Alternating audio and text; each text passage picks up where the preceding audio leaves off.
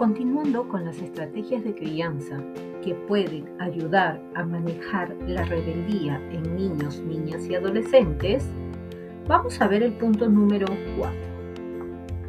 Emplear castigos físicos no resulta eficaz en la crianza y puede generar consecuencias adversas en la salud emocional y mental de los niños a largo plazo y de los adolescentes.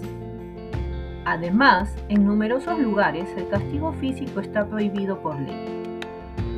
En lugar de eso, es importante enseñar a los hijos habilidades de resolución de conflictos, porque es un proceso importante para ayudarles a desarrollar habilidades sociales teniendo en cuenta que las habilidades sociales implican distintas capacidades, como son expresar los propios sentimientos, deseos y opiniones sin amenazar o castigar a los demás.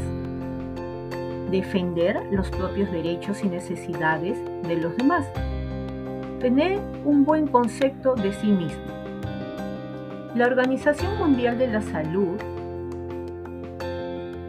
subraya la relevancia de las habilidades sociales en la prevención del acoso escolar y en la promoción de entornos escolares seguros y saludables.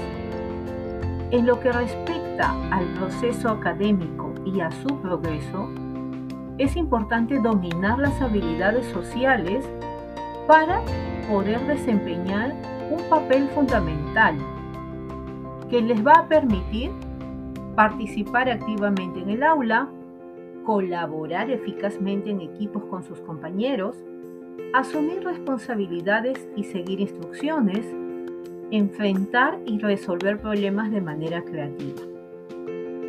Un estudio realizado por la Universidad de Michigan ha revelado que existe una correlación directa entre las habilidades sociales de los niños y su éxito académico, así como su probabilidad de graduarse. Numerosas organizaciones y expertos en educación enfatizan la necesidad de incorporar el desarrollo de habilidades sociales en el plan de estudios escolar. Esto se puede lograr mediante la implementación de actividades en grupo, programas de mentoría y la enseñanza de habilidades emocionales.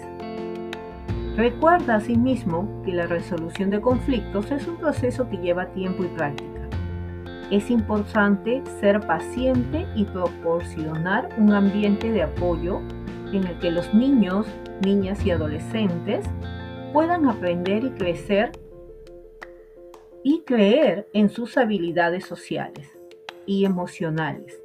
Además, es esencial adaptar tus enfoques a la edad y el nivel de desarrollo de cada uno de tus hijos.